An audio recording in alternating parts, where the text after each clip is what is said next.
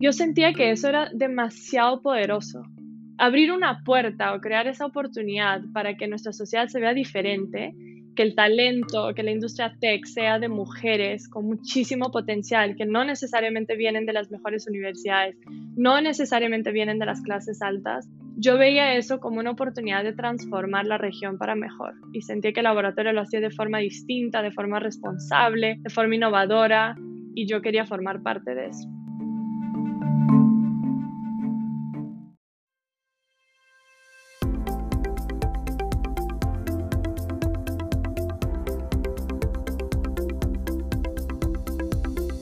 Bienvenidos a Creando la TAM, un podcast donde conversamos con emprendedores e innovadores de Latinoamérica para conocer sus historias y, a través de ellas, inspirarte a seguir tus ideas. Soy José Luis Ortiz y en el episodio de hoy Gabriela Rocha nos cuenta cómo ella y su equipo en laboratoria están creando oportunidades para mujeres en tecnología en Latinoamérica.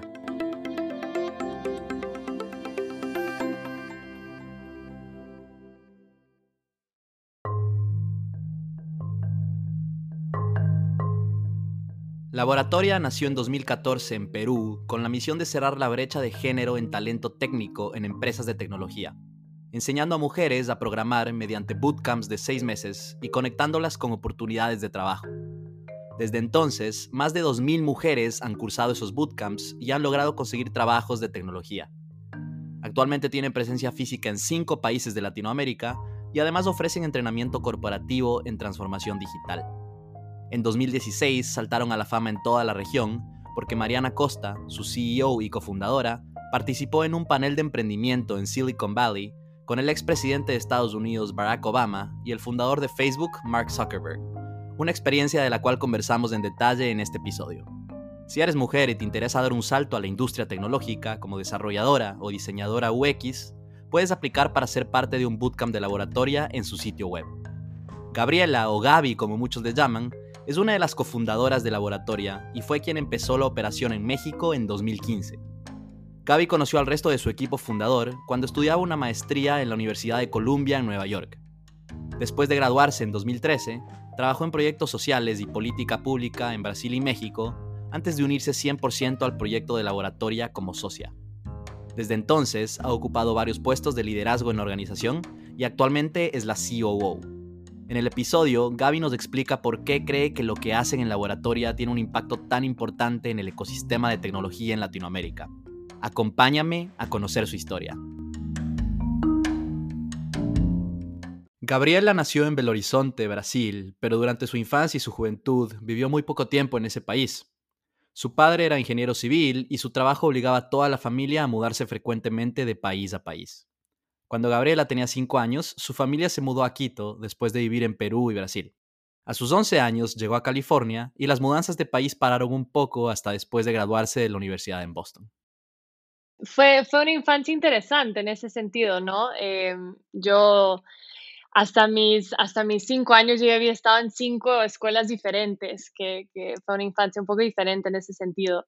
Em, y cuando llegué a Quito, con esa edad, mi mundo cambió también porque de pronto donde solo hablábamos un idioma, ahora hablábamos tres. Eh, en mi casa portugués, en el colegio inglés, mis papás eh, nos pusieron en un colegio americano en ese entonces y el país era un país hispanohablante, ¿no? Entonces, realmente fue, creo, mirando hacia atrás como que el primer momento en que tuve que navegar la, la, incertidumbre y el caos y adaptarme a eso, ¿no? Antes que supiera lo que significaría eso en mi vida. Eh, escuchaba entonces, Gaby, bueno, viviste luego varios años en Estados Unidos, particularmente en California, y luego te mudaste, asumo que a los 18 años, a Boston a estudiar la universidad.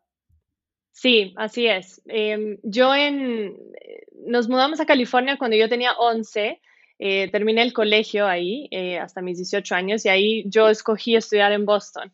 Y fue una época súper importante en mi vida, porque en Los Ángeles el contexto en el que estábamos inseridos era un contexto mm, de, de, de hecho, de mucho dinero. O sea, nos pusieron colegio y mis papás siempre fueron muy obsesionados con darnos una muy buena educación. Y creo que en ese entonces, para, para migrantes en Estados Unidos, esa idea era como que darles la escuela más cara que podían pagar, como que esa era la, la idea de, de, una muy buena educación, ¿no? Y entonces eso nos puso en un entorno, éramos las únicas latinas en nuestro colegio, eh, eran todos blancos, muchos judíos, eh, familias con, con mucho dinero, ¿no? Entonces eso nos metió un poco en una burbuja que no era nuestra realidad y nuestros papás agradezco mucho que ellos siempre buscaron mantenernos conectados con nuestras raíces y, con nuestra historia, ¿no? Nuestra cultura. Y cuando llegué a Boston, felizmente, eh, un ambiente universitario súper diverso, era una época en Estados Unidos interesante también, porque era la presidencia de George Bush, había la guerra en Irak, entonces yo me metía full en temas de activismo social, era algo que sí formaba parte, creo que, de mi esencia desde chiquita. Yo siempre había cuestionado ciertas cosas que veía de diferencias entre los privilegios que yo tenía y otras personas en nuestro entorno. Y, siempre me apasioné por algunos temas sociales, eh, mismo muy joven, pero fue realmente en la universidad que yo pude explorar ese, ese aspecto en mi vida y de mi, y de, y de mi identidad, ¿no? Entonces me clavé en cursos de desarrollo social, tuve clases de, sobre VIH y SIDA, sobre la pobreza en países en desarrollo, sobre educación, alimentación y, realmente fue una época de mi vida que, cambió mi rumbo. O sea, a partir de ahí decidí eh, muchas, o sea, tomé muchas de las decisiones que, formarían parte de mi camino post universidad. Gaby, después de graduarte de la universidad te mudaste a Perú eh, y trabajaste en responsabilidad social en una empresa constructora allá. ¿Por qué decidiste volver a Latinoamérica eh, después de más de 10 años en ese entonces ya fuera? Fue una decisión un poco mixta porque yo siempre tuve ganas de volver a Latinoamérica porque me fui muy chiquita, me fui a los 11 años, ¿no? Entonces, de hecho, mis socios se burlan de mí porque dicen que soy, que, que me digo brasileña y latina, pero que soy la social gringa, ¿no? Eres la gringa. y yo, y yo la verdad, a ver, o sea, me molesto y me niego, pero, o sea, yo soy un mix, ¿no? De muchas culturas eh, por, por la historia que tuve. Y eh, me, me, costó abrazar esa idea, pero hoy en día sí, sí, sí la abrazo, me hace quien soy. Pero sí tuve muchas ganas de volver a Latinoamérica y de conocer em, esa región. Y también porque gran parte de este activismo social y estudios más sociales me llevaron a también querer eh, trabajar en una región donde yo sentía que, donde mi trabajo podría ser mucho más, o sea, tener mucho más impacto, ¿no? Y mm, Perú surgió porque yo, em, em, a ver, ¿cómo puedo, ¿cómo puedo resumir esto? Porque mirando hacia atrás todo parece que fue en línea recta. En ese entonces yo estaba súper perdida también porque no sabía en qué quería trabajar, en qué rumbo iba a tomar mi vida, dónde. Y surgió esta oportunidad de trabajar en un proyecto bastante interesante, de hecho. O sea, yo en ese entonces era muy crítica de, de todo el tema de responsabilidad social corporativo, pero di chance de hacerlo también porque dije, o sea, lo critico mucho de afuera y tal, quisiera entenderlo mejor, ¿no? Yo tenía 21 años en este entonces. Y surgió esta oportunidad de trabajar en un proyecto en comunidades indígenas en los Andes peruanos, en, en Cusco y Madre de Dios, eh, que son dos estados eh, con un, digamos, una, son muy lejanos del Estado. El Estado se siente muy lejano en, esos, en, en tanto Cusco como Madre de Dios. No hay tanta presencia y por ende hay mucha pobreza. Y la empresa donde yo trabajaba estaba construyendo una carretera y la idea era hacer un trabajo colaborativo con ONGs de conservación, ONGs sociales y el Banco Interamericano de Desarrollo para hacer un trabajo de desarrollo a lo largo de esa carretera con las comunidades aledañas. Y a pesar de que fue un trabajo, obviamente es responsabilidad social corporativa, entonces el core de la empresa no era ese, ¿no? La verdad es que no solamente fue un proyecto de mucho impacto, sino que para mí fue una oportunidad increíble de crecimiento profesional, porque yo era joven, me dieron mucha responsabilidad, eh, aprendí súper rápido, eh, me metieron allá en medio de las comunidades, viví dos años a 4.500 metros de altura trabajando con estas comunidades indígenas y aprendí mucho de mí misma. Y, y de lo que quería hacer, ¿no? Y fue ahí que dije, si yo quiero crecer en ese mundo de desarrollo social, necesito aprender mucho más, ¿no? Trabajar con los líderes de estos temas y por eso eventualmente eh, tomé un siguiente paso, pero mi ida a Perú fue un mix de querer regresar a Latinoamérica y de, tomar esta oportunidad que, que apareció y que al final fue una gran oportunidad profesional para mí. Gracias, gracias por explicarlo con, tanto detalle. Siempre es interesante para mí en este podcast entender por qué muchos de, mis invitados que tuvieron oportunidad de estudiar o de trabajar afuera eh, terminaron regresando a, la región. Y, siempre hay este, este pues, denominador común de, impacto, de querer conectarse también con, pues, con su país o con la región como tal. Pero como tú dijiste, pues luego te, todo esto te, llevó a tomar una, digamos, un siguiente paso en tu vida, en tu vida personal y profesional. Y en el 2011 empezaste una maestría en Administración Pública y Desarrollo en la Universidad de Columbia, en, New York. Entonces, de vuelta a Estados Unidos, no muy lejos de Boston, donde estuviste antes. ¿Qué hubo detrás de esta decisión? Ya nos compartiste algo, pero ¿por qué específicamente una maestría en, Administración Pública? ¿Qué es lo que querías hacer después de la maestría? Pues, ¿Lo tenías en mente ya?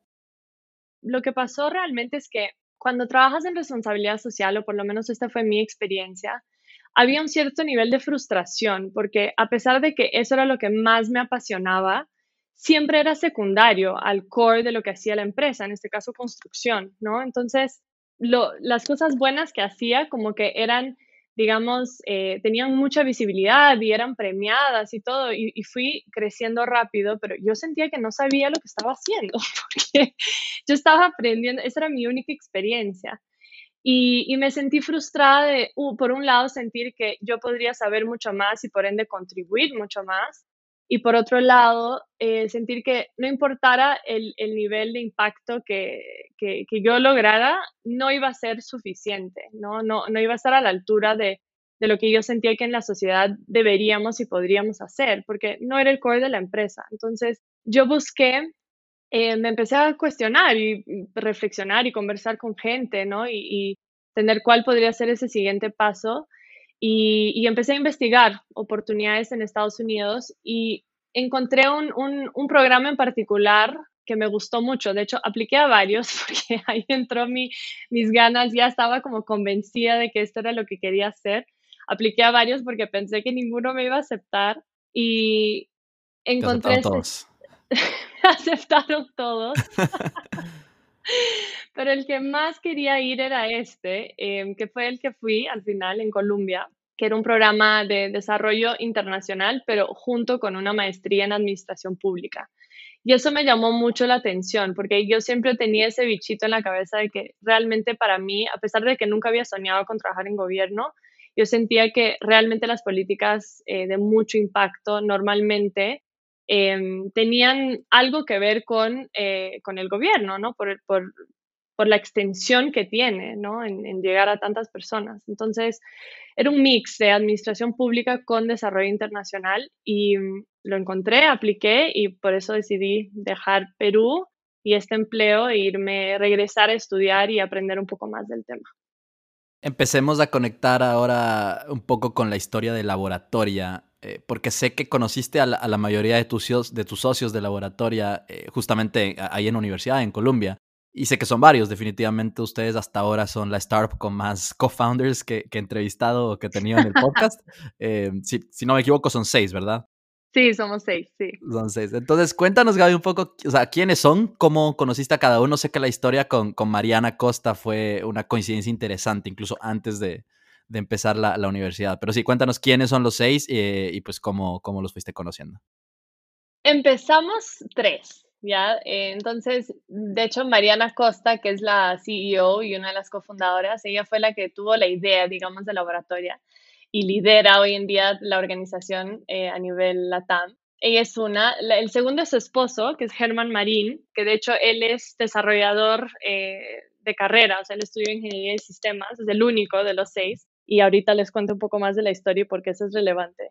Y Rodolfo Prieto, que es, ay, de hecho, cada uno es de una nacionalidad diferente también, ahorita te cuento, pero Mariana es de Perú, Germán es ecuatoriano, Rodolfo es venezolano, él tuvo una carrera principalmente corporativa, pasó 10 años trabajando en Procter Gamble en el área de finanzas y cada uno traía algo diferente. Ellos fueron los que primero empezaron con el piloto de laboratorio en Perú.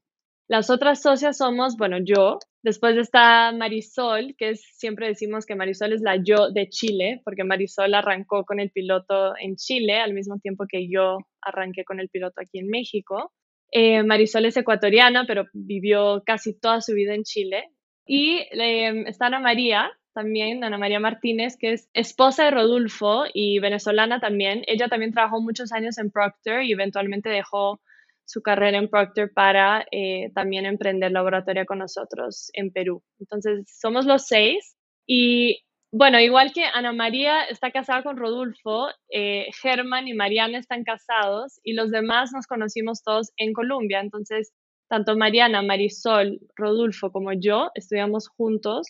Éramos como los latinos, ¿no? Que nos juntábamos y íbamos a las fiestas juntos y tomábamos los cursos que tenían foco en Latinoamérica y ahí empezamos una lindísima amistad en la maestría que, que, continuó y eventualmente nos llevó a emprender laboratorio juntos.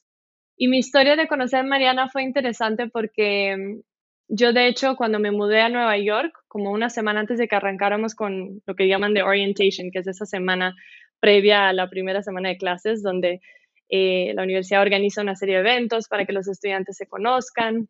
Yo eh, llegué a Nueva York, me instalé en un departamento y mm, en mi primer día de orientation, pues nada, tuve que agarrar el metro para ir a la universidad. Y yo, como había vivido este tiempo en Perú, yo, bueno, abren las puertas así el metro y justo enfrente mío veo una chica que tenía una, una bolsa que era igualita, una bolsa peruana igualita a una que yo tenía. Justo al lado de ella estaba vacío, entonces me siento al lado suyo, no hablamos, nada. Yo, de hecho, esta historia es chistosa porque yo soy mega procrastinadora y teníamos una tarea para entregar ese día que yo no había hecho, yo lo iba a hacer más tarde. Y ella lo tenía ahí, eh, lo estaba como haciendo y lo estaba revisando, de hecho, con ella, pero yo no lo metro. reconocí en pleno metro, pero yo no reconocí la tarea porque no la había hecho. Entonces yo en ese momento pensé que era como una profesora revisando tareas de matemáticas de alguien más, etcétera, porque yo todavía no había hecho esa tarea.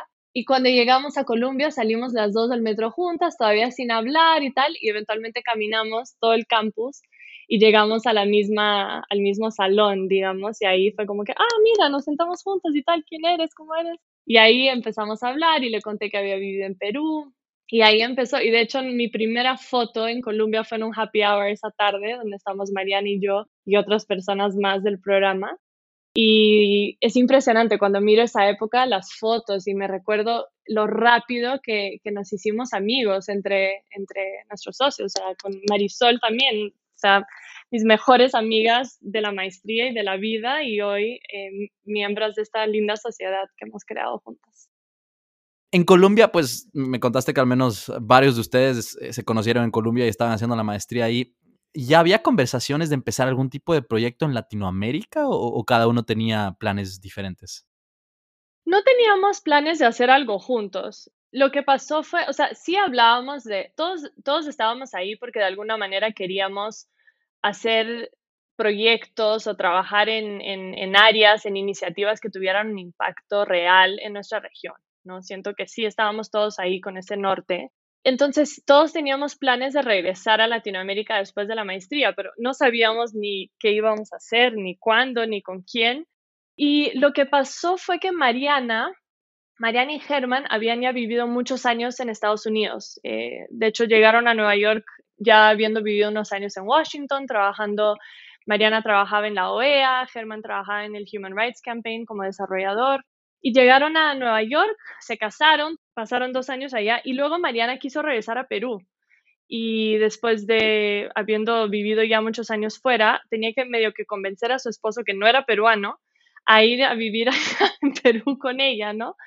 Y ahí empezó a surgir una idea de crear algo juntos, ellos, porque Germán era desarrollador, estaba haciendo freelance y le interesó esa idea de quizás hacer algo relacionado a desarrollo web, a ingeniería en Perú.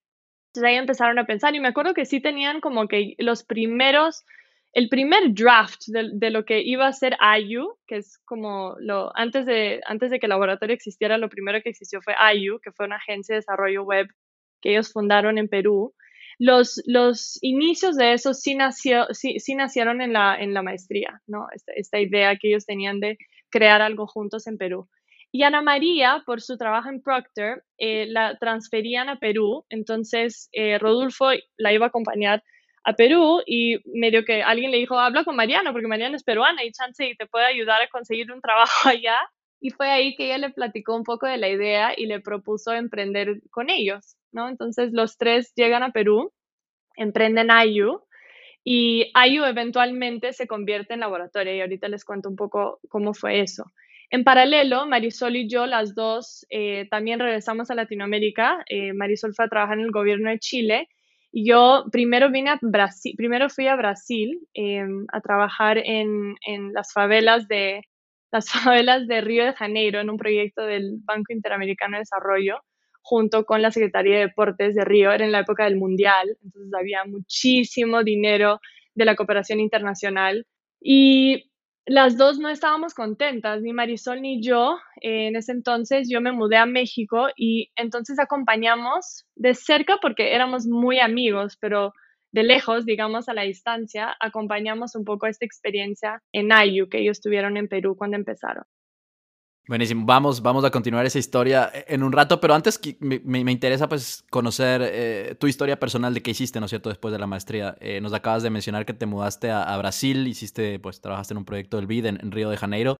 ¿No habías vivido en Brasil desde qué? ¿De los dos, desde los dos, tres años, me imagino? Sí, exacto. Me fui, me fui a los cinco. O sea, me fui de Brasil a Quito a los cinco años. Sí. ¿Qué, qué, qué te llevó a volver a Brasil a los veintipico de años? Un poco lo que dijiste antes de otras personas en este espacio que te han compartido. O sea, además, no, no era solamente estas ganas de, de, aportar a la región y a mi país, era también como que yo sentía esta necesidad de sentir que pertenecía a ese país, ¿sabes? O sea, eran mis raíces, era mi cultura, era mi familia, mi idioma, y era una extranjera en Brasil cada vez que iba, ¿no? Entonces yo sentí una necesidad de, de, de conocer mi país como local, si es que tiene sentido eso. Y sentí que era un buen momento para hacerlo, porque justo después de la maestría te encuentras en un momento nuevamente como después de la universidad, donde estás buscando ese siguiente paso, ese siguiente camino, ¿no? Entonces surgió esa oportunidad en, en, un proyecto donde podría dirigir este proyecto junto con aliados bien interesantes. Era un proyecto cofinanciado con el Fútbol Club de Barcelona, con Visa, con, Col, con Colgate, la NBA era un proyecto de deportes para poblaciones en riesgo en las favelas, para jóvenes, para que en vez de que se metieran en el narcotráfico, digamos, eh, pudiesen encontrar un camino en el deporte. Y era el típico proyecto que, a pesar de que con muy buenas intenciones y con gente súper talentosa detrás, se politizó muy, muy rápido. Em, y fue muy difícil sacar cualquier resultado de ese proyecto. Em, era en plena época del Mundial, me, me, habías dicho, ¿verdad? Era en plena época del Mundial. Entonces, muchas cosas eran para la foto, era un programa entre, imagínate, o sea, entre un organismo internacional y un organismo público local de Río de Janeiro. O sea, una burocracia, fue, fue, muy difícil. O sea, fue mi primer, fue, fue, mi primera, mi primer encuentro con las realidades, digamos, de trabajar en el sector público.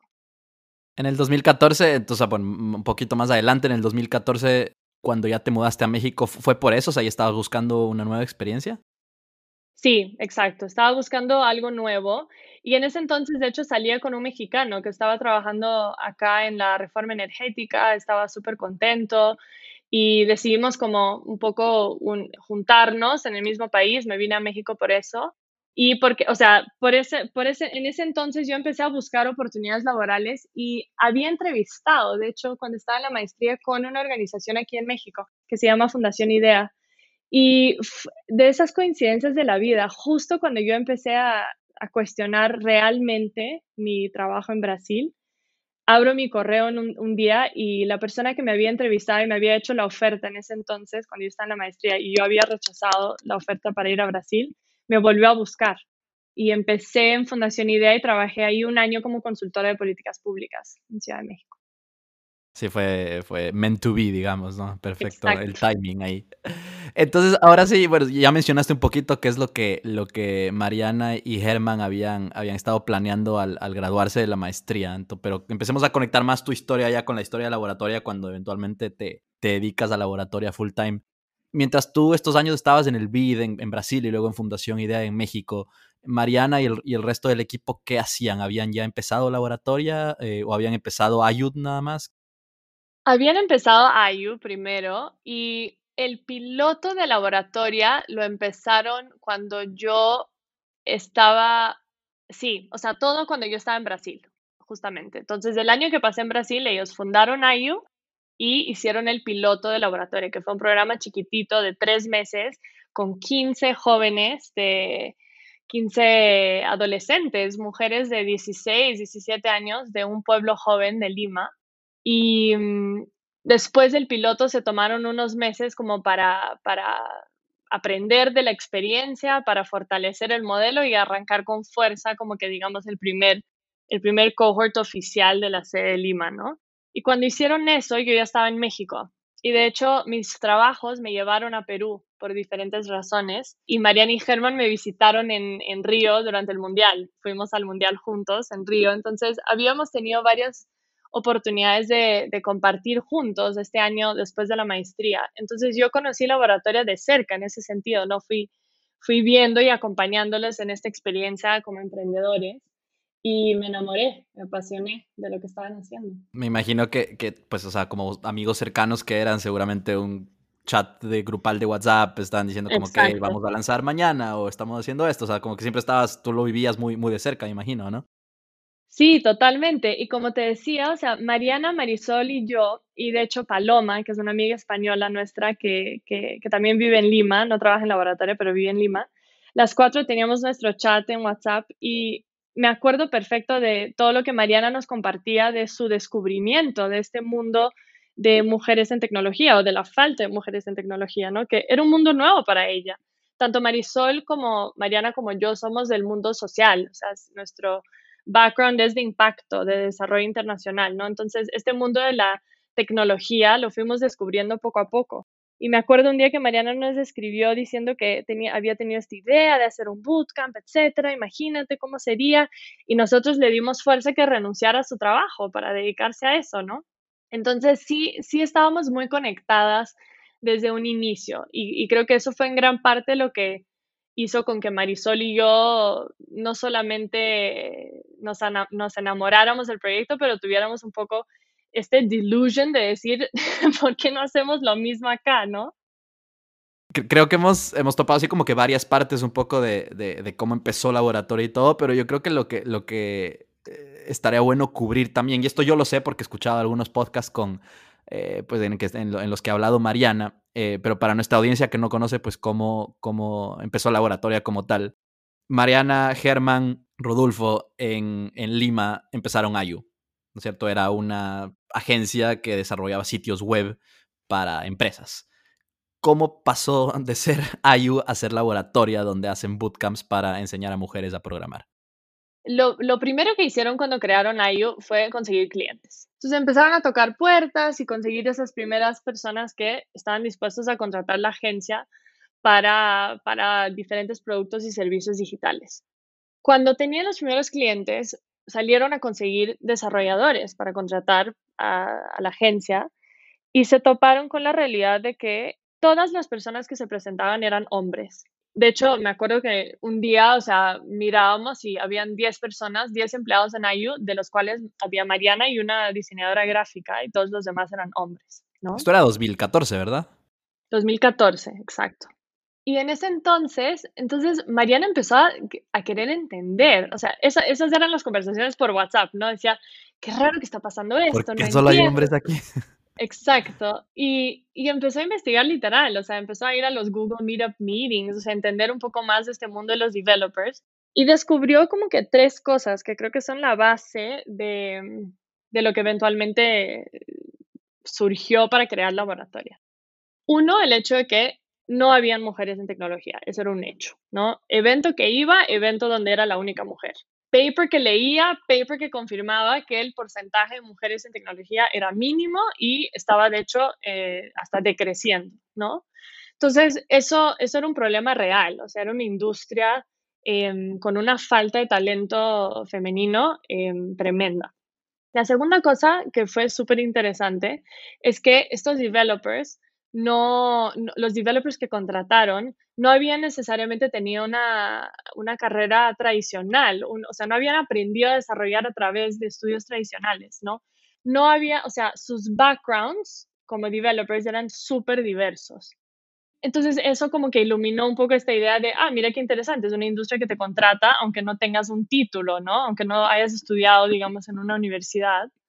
Y por último, era muy difícil conseguir talento. O sea, olvídate talento femenino, eso era casi imposible, pero era muy difícil y había una demanda muy alta por talento. Entonces, esos tres como aprendizajes o findings llevó a Mariana a decir, ¿sabes qué? ¿Por qué no em, probamos, digamos, con un grupo chiquito de mujeres que no tuvieron acceso a buena educación y no tienen ese título necesariamente, ¿no? Les enseñamos a programar y, quién sabe, al inicio, de hecho, ni siquiera, la meta no era, no era ni siquiera para que otras empresas los contrataran, era chance y las podemos contratar y así nuestro equipo se vuelve más diverso, ¿no? Exacto. Y así fue que nace el laboratorio. Entonces, de hecho, me acuerdo que el primer, el primer profesor de laboratorio fue un mexicano, Andrés, que, conocí, que Mariana conoció en un mercado, creo, en Lima, y fue voluntario, así, los contra, eh, lo jaló y dijo, oye, estamos con esta agencia y quiero hacer este proyecto, ¿qué te parece? Y literal, Mariana y, y Andrés juntos desarrollaron la currícula de básica. En ese entonces enseñábamos como HTML eh, y CSS, ¿no? Prototipados para este grupo de 15 mujeres. Y así fue que IU se convirtió en laboratoria. Y de hecho, eh, durante mucho tiempo ocurrieron en paralelo. O sea, tuvimos IU y laboratoria. IU se convirtió en el webshop de laboratoria y teníamos el bootcamp o la academia de laboratoria. Así lo llamamos durante un tiempo. Eh, sí, justo gracias por contarnos cómo, cómo el currículum, porque justo una de las, de las preguntas que tenía era, perfecto, o sea, tiene mucho sentido el, la, idea como tal, la, la, oportunidad o más que nada la responsabilidad que, que, había de, de, de, desarrollar más talento y más diverso también en cuanto a género, pero cómo pasas de ahí a en verdad enseñar a cientos y en el futuro miles de, mujeres a, a programar Interesante, hay que, hay que, ir al mercado más frecuentemente a ver si uno se puede encontrar con, con algo de ayuda para un startup. Sí, y estar dispuesto a aprender, ¿no? Y lanzarte a lo desconocido. O sea, creo que si hubiéramos esperado tener todas las respuestas, ni Mariana se hubiera lanzado al piloto, ni, ni el web, ni, ni IU se hubiera lanzado a juntarse con laboratorio, ni yo me hubiera lanzado a hacer algo eh, cuando el laboratorio estaba recién empezando, ¿no? Entonces, creo que estar, estar dispuestos a aprender en el camino y aprender haciendo, creo que es gran parte de emprender también. Eh, Gaby, volvamos a tu historia. Entonces, eventualmente, a inicios de, de 2015, eh, decides llevar a Laboratorio a México oficialmente, seguías viviendo ahí, sigues viviendo ahí. Eh, entonces, aquí quiero conectar un poco con lo que me contabas sobre tu experiencia en, en, en, la universidad, ¿no es cierto? Donde fuiste muy, muy apasionada por causas sociales y, cómo te diste cuenta en algún punto, eh, pues durante esos años formativos de la universidad, que querías hacer algo con, con propósito, ¿no es cierto? Con, con tu vida uh -huh. profesional y personal. Me contaste ya que, que, que, te enamoraste de la idea de laboratoria. Cuéntanos un poco más por qué, o sea, ¿cómo te diste cuenta que laboratoria era ese algo con propósito que querías hacer? Yo me enamoré de laboratoria por diferentes razones. O sea, yo me encuentro hoy en día con, con muchas personas como interesadas en emprender, ¿no? Y te dicen eso, o sea, quiero ser emprendedora o quiero ser emprendedor, pero ni siquiera saben qué quieren hacer, ¿no? O por qué quieren ser emprendedores. Y eso siempre me ha llamado la atención, porque para mí fue al revés, o sea, yo no tenía, no, no es que yo tenía una, una, una, meta o ganas de, ser, em, de emprender y, y, estaba como que buscando el proyecto que encajara con eso, ¿no? Más bien fue, yo vi en laboratorio una organización o un proyecto que respondía a varias problemáticas profundas en nuestra región y lo hacía de una manera brillante. Viéndolo de lado, lo que yo sentía fue, imagínate un proyecto que literal redefine talento, ¿sabes? O sea, logra identificar en una mujer joven que su rol en la sociedad está más que definido, ¿no? Eh, donde no hay oportunidades de movilidad social para esa persona, porque por donde nació estudió en un colegio de baja calidad, que luego no les dio oportunidad para buena educación superior y por ende luego no tiene oportunidades laborales. Imagínate que esa persona sea contratada por empresas de tecnología, o sea que ese es el talento del futuro. Yo sentía que eso era demasiado poderoso. Abrir una puerta o crear esa oportunidad para que nuestra sociedad se vea diferente que el talento, que la industria tech sea de mujeres con muchísimo potencial, que no necesariamente vienen de las mejores universidades, no necesariamente vienen de las clases altas, yo veía eso como una oportunidad de transformar la región para mejor y sentí que el laboratorio lo hacía de forma distinta, de forma responsable, de forma innovadora y yo quería formar parte de eso. Gracias, gracias por compartirlo. Siempre es interesante ver, como tú dices, ¿no es cierto? Hay gente que dice yo quiero emprender a toda, a toda costa y, a veces no, no sabes en qué, o no estás muy apasionado, no tienes algo que te quite el sueño, digamos.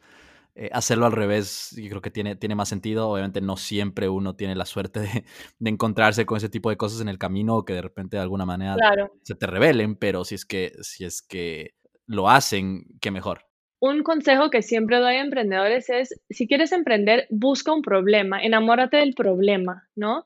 Porque creo que es a partir de ahí que, empiezas a poder construir algo realmente poderoso, ¿no? Entonces creo que ese sí debería ser siempre, siempre el foco. Y en este caso fue, tuve suerte de que encontré algo en el camino que respondía a varios problemas de los que yo particularmente, por mi, por mi interés en temas sociales, eh, me apasionaba mucho.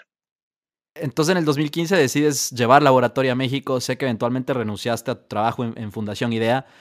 ¿Cómo fueron esas primeras semanas, esos primeros meses, ese primer bootcamp en México? ¿Cómo lo, hiciste? ¿Fue como que un copy-paste de lo que ya se estaba haciendo en, Perú o cuéntanos un poco más? Fue una época súper interesante. O sea, lo primero que hicimos fue, en ese entonces, para, para, mucha gente piensa que como que nosotros expandimos a México y a Chile, ¿no? Pero hay que, hay que recordar que en ese entonces el laboratorio estaba empezando en Perú. Entonces, todavía era, un, era una idea en construcción, ¿no? Entonces, más que una expansión, era como una comunicación y una coordinación constante para que nosotros tuviéramos, o sea, ya aprendizajes que habían tenido, que nosotros pudiéramos aprovecharlo y también para asegurarnos de que estuviéramos haciendo algo más o menos parecido, ¿no? Porque era el mismo nombre, el mismo concepto, la misma marca, todo pero no, no fue una expansión. Entonces, lo primero que hicimos, de hecho, que, que, mis socios en Perú nos recomendaron fue encuéntrense socios locales que son de la industria, ¿no? O que han corrido este tipo de proyectos antes, em, con, quien, con quien podemos construir esto juntos, ¿no? Entonces, yo de hecho, em, en ese entonces me, asocié con, con, amigos y colegas que tenía en mi vida acá en México para empezar a idear este proyecto juntos. Entonces, no diría que fue un copy-paste, o sea, sí yo me sentía muy responsable em, por asegurarnos de que estuviéramos haciendo algo que, que, estuviera muy alineado, ¿no? Y muy cerca a lo que se estaba haciendo en Perú. Pero sí creo que tanto Chile como México como Perú en ese entonces tenían su propia salsa. Entonces me juntaba, yo en ese entonces todavía trabajaba en Fundación Idea, ¿no? Entonces me juntaba con mis socios locales en las noches en mi casa o íbamos, me acuerdo que íbamos mucho al péndulo de la Condesa y para trabajar y, estudiar y idear esto juntos, ¿no? Y fue lindo, nosotros conseguimos un, un, espacio prestado, de hecho, en Azcapotzalco, en el norte de la Ciudad de México, había como un clúster de tecnología y ellos nos prestaron un espacio ahí para dar clases.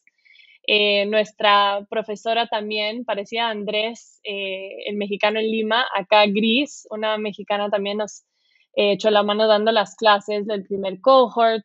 Y fue así, fue súper artesanal, digamos, aprendiendo haciendo, ¿no? Y, fue una experiencia súper importante para, para crear las bases para lo que eventualmente sería laboratorio, un programa mucho más robusto, mucho más fuerte, con un norte mucho más claro también. Hablemos, Gaby, ahora sobre eh, pues algo que aconteció en el 2016 que, que pues como me comentaste, como que marcó un antes y, un después en, la historia de laboratoria. Y pues lo que sucedió es que Mariana, pues tu socia, eh, recibió una invitación nada más y nada menos que de la Casa Blanca para participar en un panel en el eh, Global Entrepreneurship Summit en Stanford, un panel moderado por el presidente Barack Obama en ese entonces. Y no solo eso, sino que también compartió panel con el fundador de Facebook, Mark Zuckerberg. Cuéntanos un poco, o sea, en breve, cómo llegó a suceder eso y cómo lo vivieron, digamos, en el laboratorio y por qué fue que marcó un antes y un después. Esa historia fue una locura. Hasta el día de hoy nos recordamos, o sea, cuando, cuando recordamos ese, eso, no lo podemos creer. Me acuerdo que Mariana me llamó un domingo, yo estaba yendo al cine y me llamó a decirme que esa, esos días había recibido una, una llamada de la Casa Blanca diciéndole que estaba invitada al Global Entrepreneurship Summit en, en, Stanford, que de hecho sería el último de la presidencia Obama, ¿no? Y estaba invitada al closing panel con los dos, como dices tú.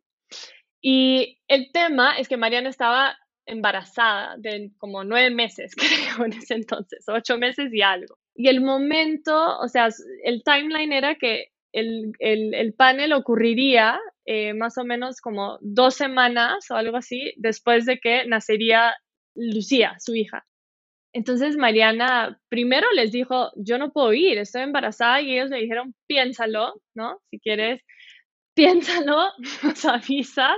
Y fue súper fue súper lindo porque obviamente ella lo pensó, lo reflexionó, lo habló con Germán, etc. Y luego lo abrió, ¿no? Al espacio entre los socios. En ese entonces ya estábamos a full con laboratoria en los tres países y de hecho ya estábamos como ya éramos como una organización latinoamericana, porque algo que no conté es que eventualmente era insostenible mantener a tres organizaciones independientes paralelas y nos dimos cuenta muy rápidamente que deberíamos unir esfuerzos y convertirnos en una sola organización. Entonces, conversamos y fue lindo ver cómo el, el apoyo así incondicional por la decisión que tomara Mariana, ¿no? Entonces, algunos le decían como que, Mari, por supuesto, lo más importante ahorita es tu, tu, es, es, tu maternidad, o sea, tú tranquila, haz lo que sientes que, que, que, debes hacer. Los demás, otros le decían como que ni de vaina, o sea, tienes que ir, si no vas tú, o sea, yo voy, cuido a tu hija, pero tú vas. Entonces, fue, fue súper lindo eso, eso, esa conversación entre nosotros, eh, diferentes perspectivas, pero que eventualmente le dejaron tranquila para que ella tomara la decisión que fuera mejor para ella. Y fue, y fue un momento súper importante en nuestra historia porque a partir de ahí Mariana roqueó en el, en el panel con, con Obama y, y, Mark Zuckerberg.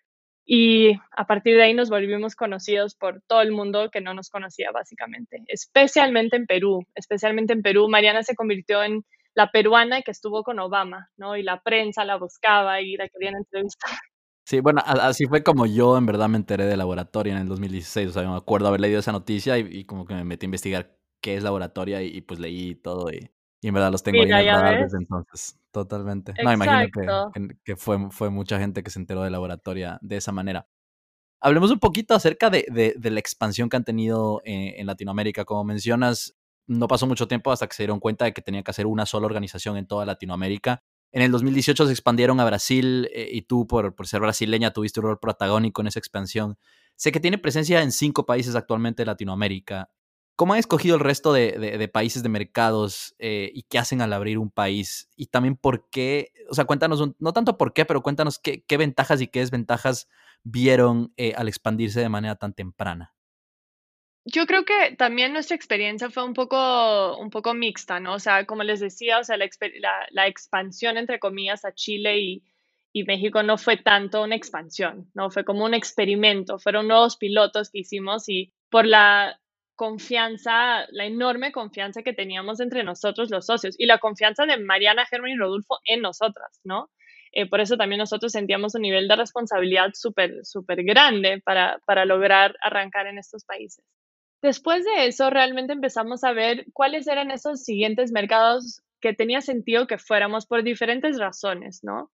Laboratorio al final del día es un programa que busca la empleabilidad de nuestros estudiantes, o sea, eso no es un bootcamp común y corriente, digamos, como hay muchos, que el, el objetivo es formar, ¿no? A un número de personas que puedan empezar, o sea, que puedan navegar el mundo de la tecnología por primera vez pero ahí termina un poco la relación, ¿no? En cambio, para nosotros todo depende de la empleabilidad de esas mujeres. Ese es nuestro, no solo, no solo modelo de negocio, sino que la razón de existir. Queremos que estas mujeres inicien su carrera en el mundo de la tecnología. Entonces, siendo así, el mercado es súper importante. O sea, ¿cuál es la demanda por talento junior en estos mercados? ¿no? Entonces, eso era algo que siempre buscábamos. Y la primera expansión, de hecho, que hicimos fue a Guadalajara, que fue una, es la segunda ciudad más grande de México, una, tiene población de 10 un hub tecnológico personas. Y además, exactamente, hay como un pequeño hub de startups y tecnológicos ahí. Entonces, em, hice un par de viajes, yo desde Ciudad de México iba mucho a Guadalajara y para conocer un poco el ecosistema, ver si había demanda y abrimos un, un, hub en Guadalajara, ¿no? Y también era más fácil porque no es abrir en un nuevo país, o sea, legal, legalmente, financieramente, fiscal, o sea, todo eso ya está, ¿no? Es solamente como un, una siguiente oficina, digamos, en el mismo país. Y eso nos abrió muchas puertas a muchos players eh, en un nuevo mercado que, que, que, sí están en Guadalajara y no están en Ciudad de México necesariamente. Después de eso, de hecho, lo de Brasil fue otra, otra forma un poco atípica de expandir, porque mencioné que somos seis socios, pero tenemos una séptima socia de nuestra operación en Brasil, que Regina, ella, no me acuerdo si fue por su trabajo anterior, pero en fin, viajaba mucho y vio una plática de laboratoria en Washington, ¿ya? Y ahí empezó a conocer un poco lo que hacíamos. Luego eh, vino a México, viajó a México, me buscó, tuvimos una reunión, visitó laboratoria acá, yo era brasileña, entonces empezamos a conversar y ella muy rápidamente y su esposo básicamente dijeron, nos interesa un montón como que llevar laboratoria a Brasil, el problema es parecido, hay mucha oportunidad allá, muy parecido a lo que Marisol y yo habíamos hecho al inicio, y un poco la pregunta que les devolvimos fue, ok, perfecto, o sea, pero ¿por qué Brasil? ¿Por qué ahora? ¿Por qué ustedes? ¿No?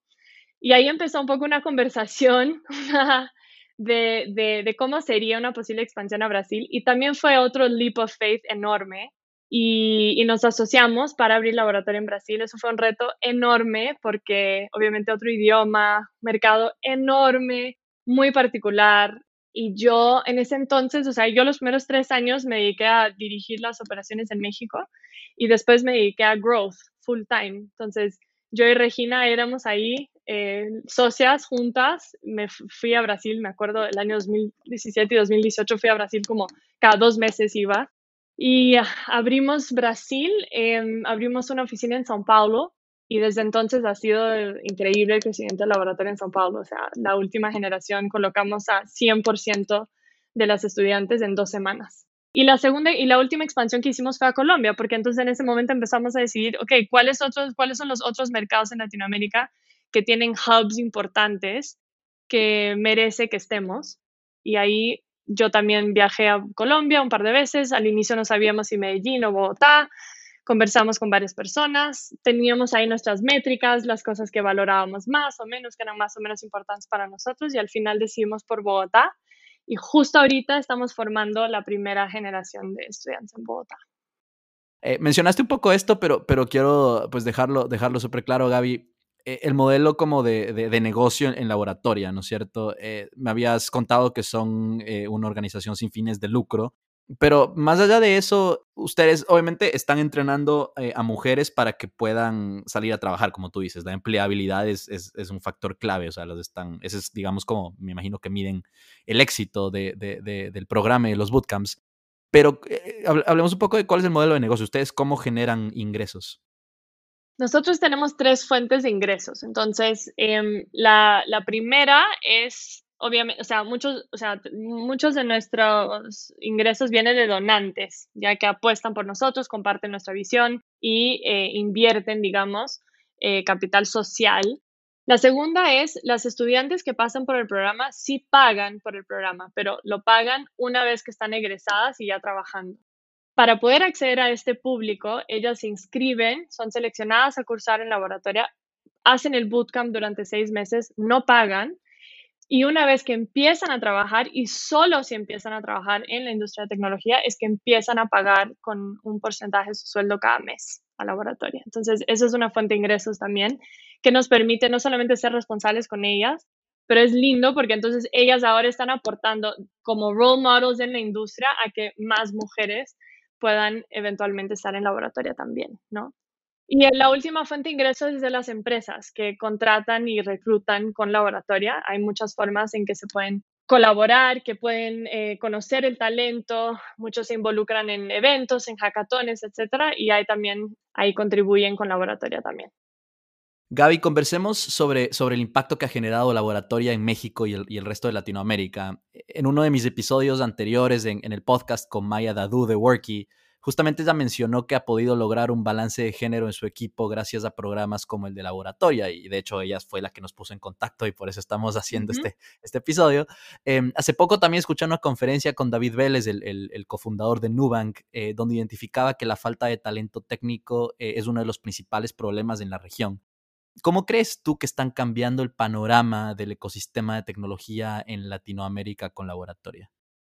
Yo creo que el impacto es, es diverso. Eh, Una de las cosas que, que el laboratorio ya está cambiando, que ya se ve, se siente, se nota, etcétera, es el número de mujeres que hoy están en la industria que antes no estaban porque existe laboratorio. Entonces, hoy hemos formado a casi 2.000 mujeres en estos países en los últimos cinco años que hoy no solamente son desarrolladoras, diseñadoras y líderes en estas empresas, pero ya se convierten en reclutadoras de futuros developers para sus equipos también.